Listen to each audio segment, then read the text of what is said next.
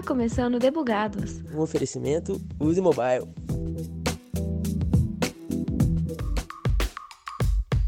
Não é novidade para ninguém que aplicativos e softwares de videochamada e videoconferência tiveram um boom nos últimos tempos. Além do famoso Zoom, Google Meet e Whereby, ainda existem muitas outras soluções, cada uma com seus benefícios. Eu sou Thaisa Bocardi e neste episódio de Debugados vamos desvendar as tecnologias por trás de aplicativos de videoconferência e videochamada. A ideia é terminarmos o episódio de hoje sabendo os requisitos mínimos para tocar um projeto nesse segmento. Bora lá? Vamos começar pela diferença sutil entre aplicativos de videochamada e videoconferência. Ambos são para comunicação em vídeo ao vivo, mas a videochamada é mais privada e pessoal, suportando então poucos participantes simultâneos, como é o caso do FaceTime ou a funcionalidade do WhatsApp. Já os apps de videoconferência, como o próprio nome já sugere, são para eventos com propósitos mais formais e com a maior capacidade de participantes simultâneos, como é o caso do Simple Streaming, que aguenta até mais de 100 pessoas. O streaming de vídeo ao vivo é a funcionalidade principal dos apps de videoconferência Enquanto que nos que fazem a videochamada, a funcionalidade é secundária. O WhatsApp é um exemplo de app de videochamada, mas seu principal foco são as mensagens instantâneas. Capiche? Agora bora falar de tecnologia e aprofundar nos requisitos de um aplicativo de streaming de vídeo ao vivo. Vamos precisar de 12 requisitos: streaming ao vivo, vídeo e áudio em alta qualidade, integração entre diferentes plataformas, iOS, Android, web, etc suportar múltiplos participantes por chamada, privacidade e criptografia, compartilhamento de conteúdos de galeria, suporte para diferentes idiomas, login e perfil, chat por texto, lista de contatos para convidá-los para chamada, notificações push e interface amigável e fácil de navegar. Para chegar no resultado final, existe muito planejamento de negócios, marketing, estudos e afins, mas dessa vez eu vou focar na parte de desenvolvimento. Antes de tudo, precisamos lembrar de uma parte importante do fluxo de desenvolvimento, que é a liberação do layout a ser implementado. Para que a interface seja amigável e fácil de navegar, precisamos seguir alguns requisitos. Conta pra gente quais detalhes a gente precisa se atentar, Marina Hot. Ela é designer UX aqui na Use Mobile. Obrigada por mais um convite, né, por estar participando de mais um podcast aqui do Debugados. É, então, falando sobre design voltado para aplicativos de videochamada, é uma coisa bem recente, né, que com certeza está em alta agora, devido ao momento que a gente está vivendo. E eu acho que, assim, primeiro a gente tem que procurar sempre a saber qual é seu público-alvo. Então, se ele vai servir para reuniões de empresas, se ele vai servir para uma conversa é, de jogos entre uma equipe, é, se vai servir para videoaula. Então, assim, é, você ter pelo menos um público base definido é interessante para você saber qual o seu nível de, de ensinamento, né, é, para o seu usuário. Então, acaba que, por exemplo, pessoas que já têm é, uma experiência já com outras plataformas já lidam de uma forma mais fácil é, com novas plataformas, né, que são voltadas pela mesma, para a mesma ideia. É, já pessoas novas, acaba você tendo que ensinar o usuário um pouco mais é, o que, que ele tem que fazer ali para conseguir atingir o objetivo dele. Mas levando em conta hoje o cenário atual, né, é, eu acho que os aplicativos de videochamada eles vieram muito para resolver o nosso problema, claro, da pandemia é, mas eles têm um problema muito grande, porque eles trabalham muito com o medo de errar, né? Porque uma coisa é você estar tá em uma reunião, falar alguma coisa errada e pedir desculpa. Outra coisa é alguém passar atrás de você gritando alguma coisa, tipo assim, ah, Marina, vai lavar uma vasilha, entendeu? E aí você não tem nem como pedir essa desculpa.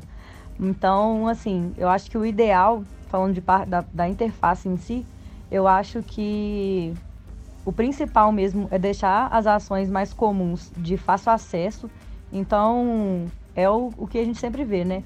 Microfone, câmera, é, botão de compartilhamento de tela, é, compartilhamento de link da reunião também, isso influencia bastante. É, manter também um diálogo simples, uma, é, uma quantidade de texto pequena e direta, né, dentro da interface em si, para o usuário conseguir identificar de forma rápida o que, que ele precisa ali. Uma coisa interessante também, que é diferente muito do mobile para o web, é, no mobile a gente precisa de ter um botão fechar, né? Bem é, destacado ali é, em vermelho em específico, né, para não fugir muito do óbvio, é, porque lá a gente não consegue fechar né, a reunião, é igual a gente fecha no, no web, né, que é só fechar a aba ali para a gente já resolveu. Então, é importante deixar isso bem claro para o usuário também.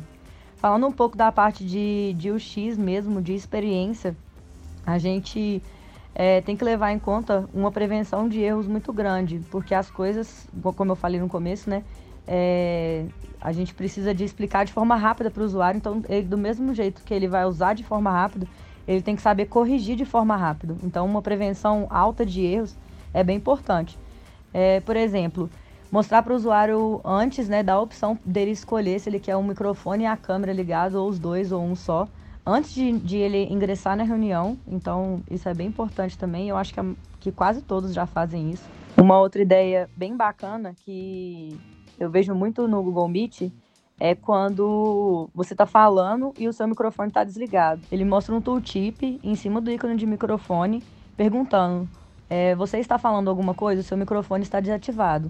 Então, quando ele capta algum ruído externo ali, ele já te avisa que se você estiver falando, você tem que acionar o botão ali do microfone. E isso evita muito um dos maiores problemas, né? Pelo menos comigo, que eu passo bastante, de falar com o microfone desligado. Aí você tem que repetir tudo de novo. Mas, então isso é, é prevenção de erro mesmo. É evitar um constrangimento futuro do usuário, né? É, em relação a, a, a outra pessoa que está assistindo ou as outras pessoas, né? Mas se eu pudesse resumir tudo isso em uma fala, né? É, eu julgaria que o interessante é não sair do óbvio. Então, sempre mostrar para o usuário ali um ícone de microfone que já é utilizado em outros lugares, o botão que eu comentei de fechar ser vermelho, é, a gente ter os botões principais ali na tela. Então, ter sempre, trabalhar sempre com o básico e óbvio para para pessoas que já têm experiências anteriores, né? Então isso facilita muito. Beleza, Rod, muito obrigado. Pronto, layouts implementados. Vamos pensar agora no back-end, que é onde os dementadores vivem. Como sempre, há algumas precauções e medidas que precisamos tomar que são ligadas à infraestrutura de TI e implementação dos protocolos em si. Vídeos já são pesados, então a troca entre eles, sem dúvidas, também vai requerer um caminho livre para trafegar. Logo, precisamos de um serviço de servidor daqueles para suportar tráfego. Imagina só o servidor do Zoom para uma videoconferência com mais de 100 pessoas. Com certeza ele é um monstro. Quanto à tecnologia de streaming, precisamos contar com protocolos como o WebRTC, que é um framework de código aberto responsável pela integração dos usuários independente da plataforma que eles estejam conectados. Vamos entender melhor esse cenário com o tech leader Matheus Freire, também aqui da Use Mobile. Existem muitos desafios quando se trata de comunicação em tempo real.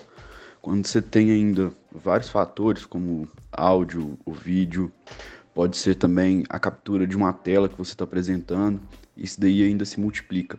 É, comumente é utilizado um, um protocolo chamado UDP para comunicação em tempo real, porque ele é um pouco mais rápido. Nós temos dois tipos de protocolo base de rede, que é o TCP e o UDP, e cada um deles é, é melhor da sua maneira. O TCP ele garante a entrega de um pacote. Então, se eu pego, por exemplo, um vídeo, é, o áudio desse vídeo e o compartilhamento de tela nesse mesmo período de tempo e tento entregar via TCP, o, o sistema, a, a rede vai garantir que, que essa entrega tenha sido feita e que todos os pacotes cheguem no cliente antes de mostrar isso para o cliente. No entanto, isso daí demanda um tempo maior. Para isso aí também existe o protocolo UDP. O protocolo DP ele não garante a entrega dos, de certos pacotes e também não garante a ordem dessa entrega. Então eu posso, por exemplo, enviar o áudio, o vídeo da minha câmera e a captura da minha tela, só que vai chegar é, só metade dos pacotes de áudio, por exemplo. Eu vou achar que chegaram todos e vou tentar reproduzir aquilo. Ou seja, vai ficar desincronizado os três, as três coisas que eu estou enviando. Então, é, é um conceito muito difícil, principalmente quando você está é, passando essa informação para mais de uma pessoa e também quando você tem que ver essa ordem.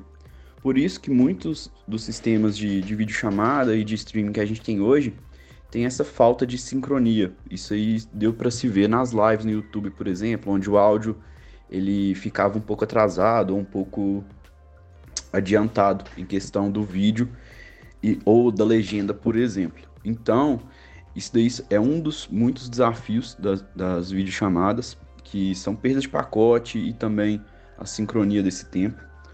E existem vários outros, como um exemplo, quando uma pessoa cai, como eu vou saber que essa pessoa não está mais mandando sinal, que ela, que ela não está mais online.